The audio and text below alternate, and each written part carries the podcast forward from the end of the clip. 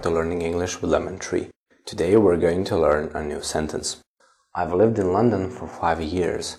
I've lived in London for five years. I've lived in London for five years. Here you use present perfect to say that an action lasts from the past until now. It means I still live here and I may live in the future. You use for when you're talking about a period of time. For five years, for three hours, for 10 days, for six months, and so on.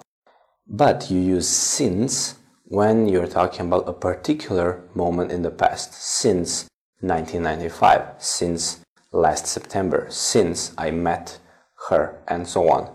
You form this tense by using have or has and past participle.